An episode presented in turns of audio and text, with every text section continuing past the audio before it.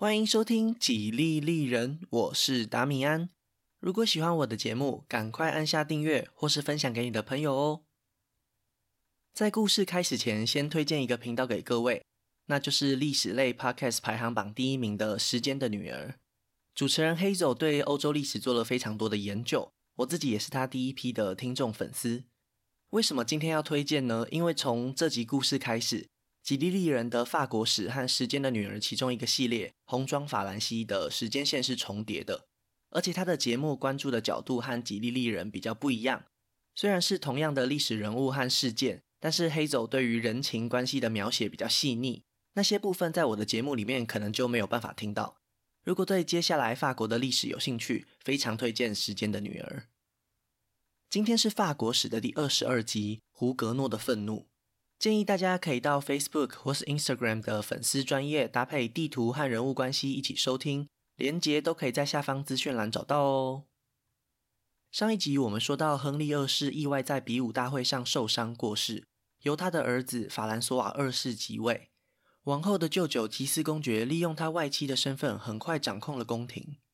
上一集我们也说过，他在亨利二世在位时权力就很大，现在又因为苏格兰的玛丽是他的侄女。让法兰索瓦二世非常信任他。新国王一上任，他就将其他重要的政治要角排除在外。因为后面的故事他们都会上场，这边有必要简单介绍一下。第一位是蒙莫朗西公爵，就是上一集认为他可以说服查理五世交出米兰的那位。虽然谈判失败，让法兰索瓦一世将他革职，但是亨利二世上台以后，他又再次被请出来当官。虽然他和吉斯公爵都是天主教徒。但是现在法兰索瓦二世当上国王以后，就被吉斯公爵排挤。接下来是波旁兄弟党，安托万波旁和孔代亲王路易。安托万因为迎娶了纳瓦拉女王，成为了共治国王，所以他也被称为纳瓦拉国王。他和弟弟孔代亲王都是胡格诺教徒。什么是胡格诺教徒呢？就是我们上一集结尾提到的科尔文教派。从大本营日内瓦开始向西传教，他们在法兰西的南部地区快速流行。因为他们特殊的长老教会制度互相结盟，所以得到了胡格诺这个名字，翻译就是结盟者。另外还有一位海军上将科利尼将军，他也是胡格诺教派重要的军事领袖。吉斯公爵将他们排除在外以后，独揽大权。他延续了亨利二世严格的宗教政策，继续迫害新教徒。但是到了西元一五六零年，法兰西已经有两百万的新教徒，将近整个国家的八分之一。他们的群众基础已经大到难以忽视，再加上意大利战争以后，法兰西的国债已经将近年收入的四倍，百姓的生活其实非常困苦。当整个国家的经济和治安都不好的时候，胡格诺派认为是时候该行动了。自从海豹事件以后，他们被迫害的日子已经够久了，难道还要继续容忍吉斯公爵这样的天主教徒来带领国家走下坡吗？政治上的不满很快就和宗教上的不满结合在一起。他们已经没有办法再继续忍耐了。对于胡格诺派来说，他们的行动目标就是清君侧。他们相信，只要把吉斯公爵赶走，让国王接纳科尔文教派的思想，国家一定可以在优良宗教精神带领下重新走向富强。他们的计划很大胆，打算直接进攻当时国王的助手昂布瓦兹。因为是秘密行动，只要能够带走年轻的国王，计划就算成功了一半。另外一半就是将吉斯公爵和他的党羽们全部逮捕，将天主教势力赶出法兰西。但是矛盾的地方来了，如果要可以成功击败王室的禁卫军，并且将国王带走，他们的力量一定要非常强，单凭几只小狗小猫是不可能办到的。但是从另一方面来看，如果要集结众人的力量，那消息的传播很快就会失控。秘密行动如果都不秘密了，还怎么行动呢？果然，就如同他们所担心的那样。热心的胡格诺教徒们争相加入了这场行动，连最迟钝的人都可以感觉到不对劲。最后，当然惊动了各地的行政官员，将此事汇报给了中央。太后凯瑟琳德梅蒂奇之后提到的太后都是她，她希望可以透过和平的政治谈判解决，但是吉斯公爵认为这实在太危险，提前发起了逮捕行动，将这些新教徒们一网打尽。太后努力地说服法兰索瓦二世从轻发落，本来事情就到这里为止了，没想到新教徒仍然没有放弃他们的计划，还打算再一次实行清君侧的行动。这次吉斯公爵已经有了充分的理由大开杀戒。法兰西王室这边并不是没有给过机会，当国王也不愿意再宽恕后，一千两百名参与行动的新教徒马上被处决。如果这些死去的胡格诺教徒单纯是因为叛国而受到制裁，那也许不会产生更负面的效果。但是现在的社会氛围很难让人相信，这不是天主教徒开始铲除异己的行为。全国各地的胡格诺教徒开始武装自己。原本试图绑架国王的只是广大信徒中的一部分而已。现在所有新教徒的生命安全都受到威胁，那冲突就不好解决了。在这种紧张的时刻，太后再一次跳了出来，希望可以避免内战爆发，召开了一场全国宗教事务大会，选择稍微对新教徒让步。吉斯公爵眼看过去独霸的天主教，竟然要和这些异端新教一起在法兰西和平共存，而且又是由太后凯瑟琳主导。按照这个局势的发展，吉斯家族稳稳掌控朝政的可能性会越来越小。他决定主动出击，将矛头指向胡格诺教徒的领导人孔代亲王。昂波瓦兹阴谋怎么可能是一群平民老百姓就敢发起的行动？他们要绑架的可是法兰西国王诶。但是网上追查其实没有什么线索，干脆就直接栽赃嫁祸给孔代亲王，正好可以趁着这次机会铲除掉吉斯公爵的头号敌人。孔代亲王完全没有想到政敌的攻击来得如此快速猛烈，成为了毫无还手之力的阶下囚。而且吉斯公爵想尽办法要让孔代亲王的叛国罪名成立，打算直接将他处决。就在新教徒要倒大霉的时候，年仅十六岁的法兰索瓦二世驾崩了。这位体弱多病的国王会突然过世，其实也不是什么难以想象的事情。不过他还来不及和苏格兰的玛丽生下任何一个孩子啊。法兰西的王位只能传到他年仅十岁的弟弟查理九世手上，这代表吉斯家族的好日子要过去了。我们前面提过，之所以吉斯公爵可以把持朝政，和他是王后苏格兰玛丽的舅舅有很大的关系。现在国王由查理九世来继承，那么吉斯家族和国王就一点关系也没有了，权力的中心一下子转移到了查理九世的妈妈，也就是太后凯萨琳手上。这位来自梅蒂奇家族的太后深知和平的重要性，也知道单靠她自己是没有办法和吉斯家族的旧势力对抗的。他找来了纳瓦拉国王安托万·坡旁一起担任摄政。我们之前在意大利战争时有提过，纳瓦拉王国在比利牛斯山以南的部分被西班牙并吞。信仰胡格诺教派的安托万认为，如果他和温和的天主教结盟，也许太后愿意帮他从西班牙的菲利二世那里将失去的国土讨回来。于是答应加入了排挤吉斯公爵的同盟，并且毫不犹豫地宣布改信天主教。太后进一步笼络温和的天主教徒，像是吉斯公爵过去的政敌蒙莫朗西公爵。如此一来，吉斯公爵就算是被边缘化了。在政治光谱上，法兰西支持他的只剩下激进的天主教派。掌握大权的太后很快做出了让步，在胡格诺教徒解除武装的前提下。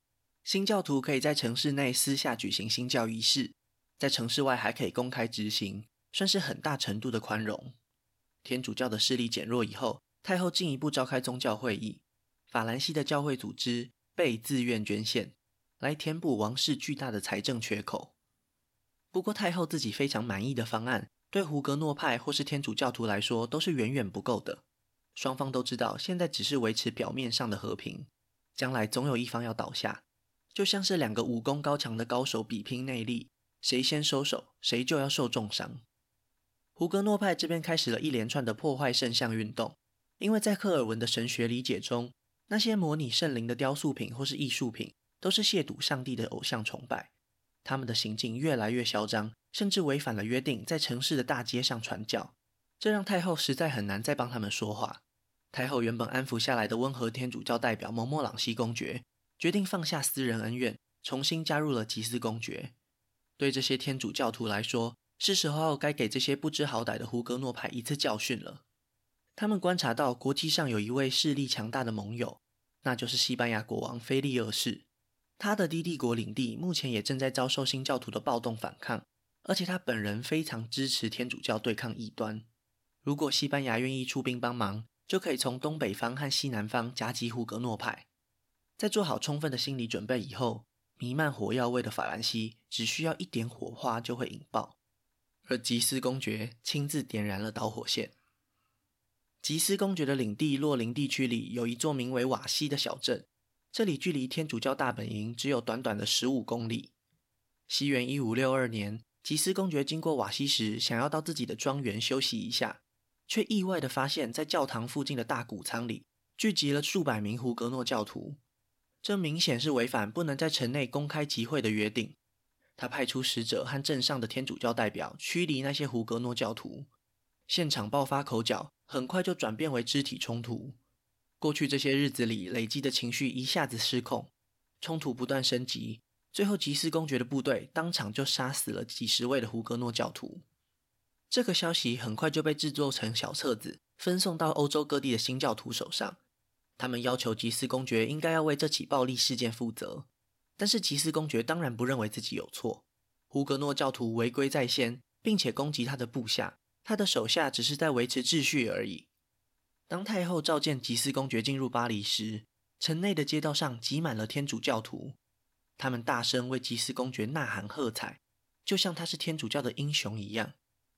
法兰西各地也发生了好几场类似的屠杀事件。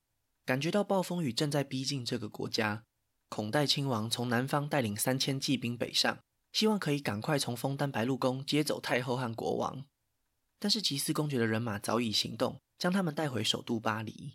孔代亲王只好转头抢下奥尔良的控制权，第一次宗教战争正式爆发。虽然巴黎和奥尔良仅仅相隔一百公里左右，但是谁也没有轻举妄动，因为双方所能动员的士兵都不多。过去为了防范哈布斯堡家族的威胁，法兰西的军队几乎都被派到国土的边界去守卫。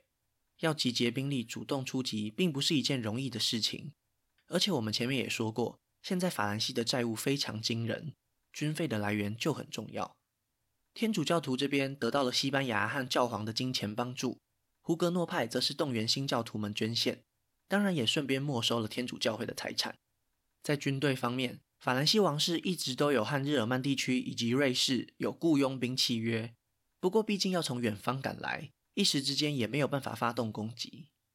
孔代亲王很快集结了军队，但是他却陷入了犹豫之中。在不知道天主教徒这边其实没有足够军队的情况底下，他认为贸然出击是非常危险的，反而错过了最佳的进攻时机。吉斯公爵这边开始大肆宣传，国王跟我们一起待在巴黎很安全。那些胡格诺教徒的目的就是要推翻国王，他们就是一群叛乱分子。谁愿意保护国王，就加入我们吧。胡格诺等于叛国贼，这可能也是孔代亲王不愿意先主动出击的原因。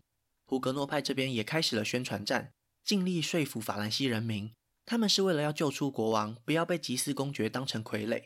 他们愿意谈判，只要信仰新教的自由得到保障，什么都好商量。这些政治宣传很显然没能改变敌对双方的想法，但是却为吉斯公爵争取到了时间。来自外国的佣兵部队陆续集结在巴黎，天主教的军队几乎是胡格诺派的两倍以后，吉斯公爵展开了进攻，当然马上就打败了孔代亲王的军队。原本没有表态的英格兰女王伊丽莎白，最后还是决定来替新教盟友做个人情，进攻了法兰西北部的诺曼底。吉斯公爵被迫分兵防守。胡格诺教徒才逃过了一劫。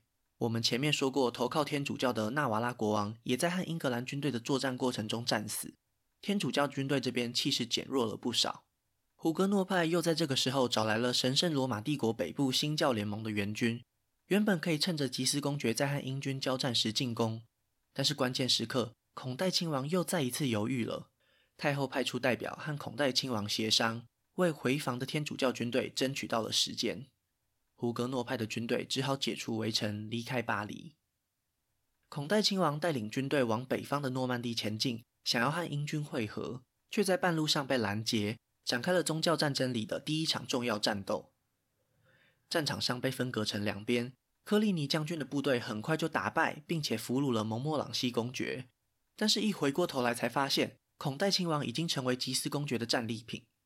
在抢救失败以后，科利尼只好带领剩下的残兵逃离战场，因为吉斯公爵的军队大部分是步兵，赶不上机动性很高的科利尼骑兵队。这场战斗就这样结束了。严格上来说，算是胡格诺派的重大挫败，因为很快吉斯公爵就更进一步围攻奥尔良，科利尼的部队只能在一旁骚扰，但是阻止不了天主教军队的进攻。就在奥尔良快要陷落时，事情又出现了转机。一名胡格诺派的贵族混入了天主教的军营里，他的家人在昂布瓦兹阴谋时被吉斯公爵杀害。这两三年来，他一直想着要如何报仇，终于让他等到了一个千载难逢的好机会。他埋伏在树林里，等到吉斯公爵经过时，用手枪近距离射击。虽然不是当场毙命，但是因为伤口感染，终究还是没有办法熬过去。在失去主帅以后，奥尔良的攻击行动很快就停摆了。太后趁着这个机会重新掌握局势，就算胡格诺派只差一点点就要被击溃，太后还是开启了新的和平协议。孔代亲王和蒙莫朗西公爵这两位派系的主要领袖都被释放。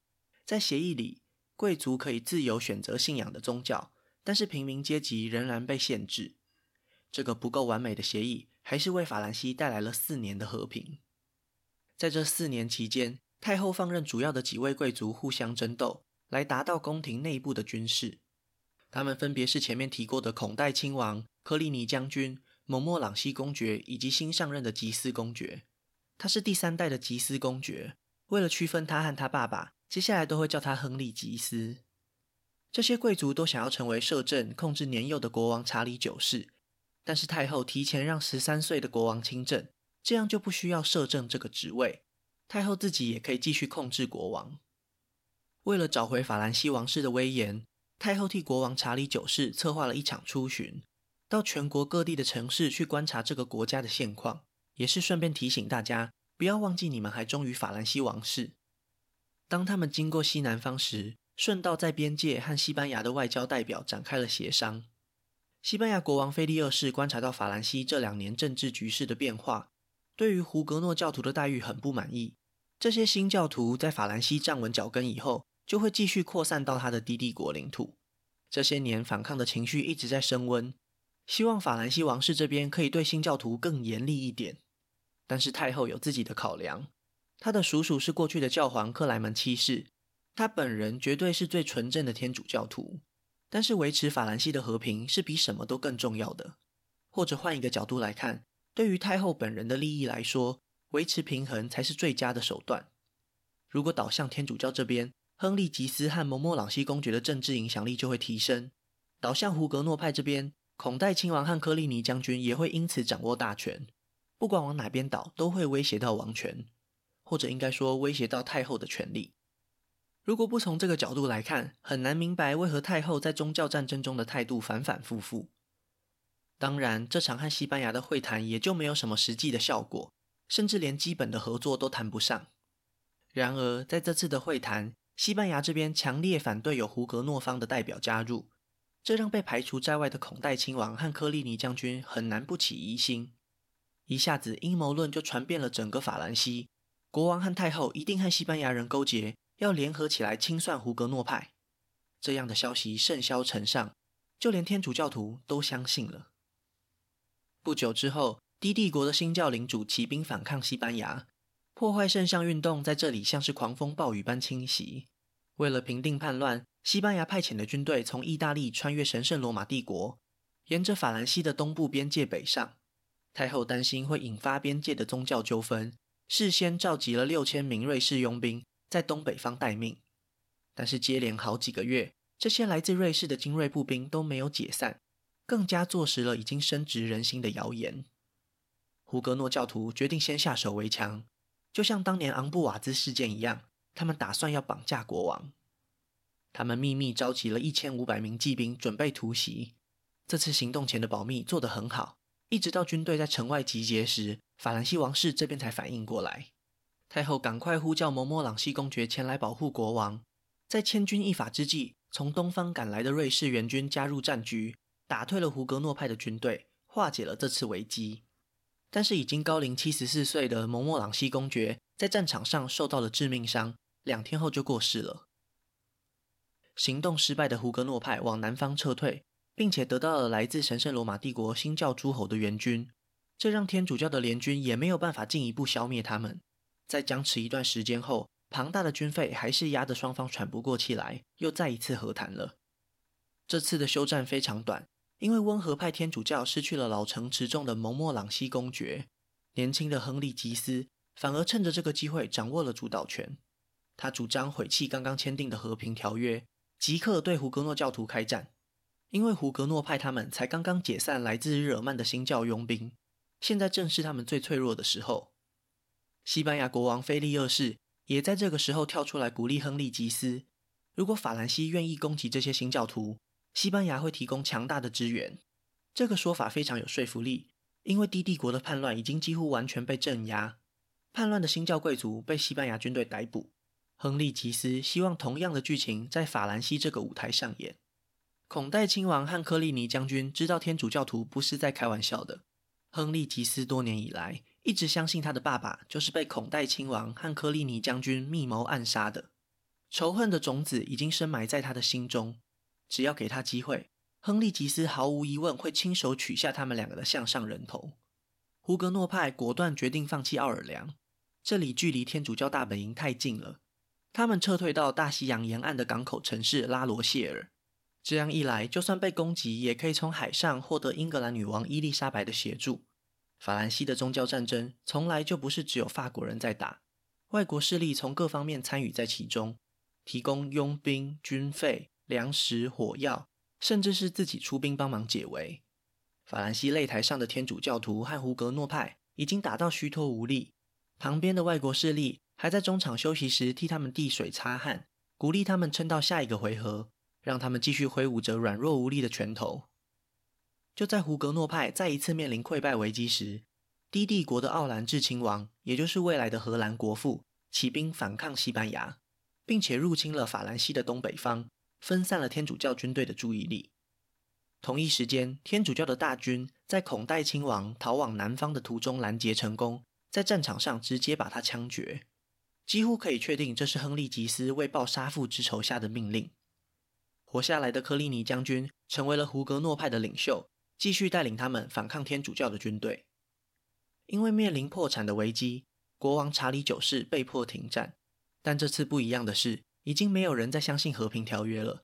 他们的武装力量没有解除，只要局势发生变化，随时可以重新再开打。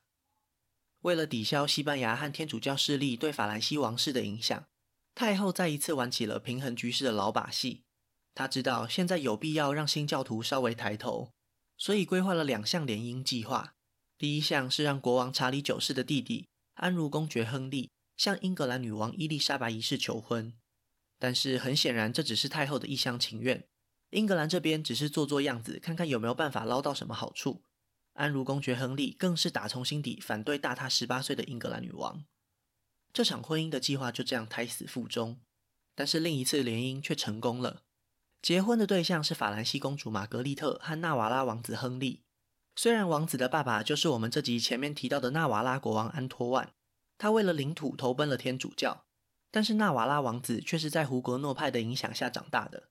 如果这桩婚姻真的能够成功，那就会是天主教和胡格诺派和解的关键。宗教战争已经打了十年，如果众人把希望寄托在这对新人身上，那也是非常合情合理的。这场政治联姻。让法兰西宫廷的局势发生了很大的变化。原本胡格诺教徒是不可以担任宫廷里的职务的，但是婚约的附带条件就是恢复胡格诺教徒出任公职的权利。这让他们派系的领袖科利尼将军重新回到了政治舞台，并且快速取得了法兰西国王的信任。查理九世的前半段国王生涯几乎都是在太后的控制底下。现在年轻气盛的他越来越想要反抗妈妈。原本太后主导的政治事务。现在都会拿来询问科利尼将军，对西班牙的态度就是一个很好的例子。前面说过的奥兰治亲王威廉还在继续反抗西班牙的统治，低帝国陷入全面的战争。科利尼将军认为这是一个非常好的机会，他告诉国王查理九世，如果法兰西愿意展现对新教徒更宽容的态度，低帝国的新教诸侯都很愿意投入法兰西的怀抱。赶快趁现在攻击西班牙吧！就在进攻计划快要拍板定案时，被太后阻止了。她惊讶地发现，科利尼将军竟然已经对国王有这么大的影响力。太后并不担心国王对新教越来越宽容的态度，但是攻击西班牙完全会破坏他努力维持的平衡局势。更重要的是，国王现在翅膀硬了，这么重大的决定竟然不和妈妈讨论，这已经完全踩到了太后的地雷。太后马上否决了这项军事行动。并且重新找回被冷落一段时间的亨利吉斯。西元一五七二年，法兰西公主玛格丽特和纳瓦拉国王亨利的婚礼即将登场。柯利尼将军仍然在努力说服查理九世出兵干预低帝国。奥兰治亲王在低帝国已经取得优势，现在的机会是千载难逢。这让柯利尼有点太焦急了，甚至对国王下达最后通牒：如果不向西班牙开战，那就对我们胡格诺教徒开战吧。这样强烈的态度，终于为他带来了杀身之祸。就在天主教圣人巴托罗缪过世的这天，血色婚礼即将登场。那今天的故事就先分享到这里，下一集我会继续分享更多属于法国的故事。如果喜欢我的节目，真心希望大家可以订阅或是关注，也可以到 Apple Podcast 帮我评分留言，这会对节目有很大的帮助。另外，如果想要透过行动支持我继续制作节目，在下方资讯栏也可以找到小额赞助的连结哦。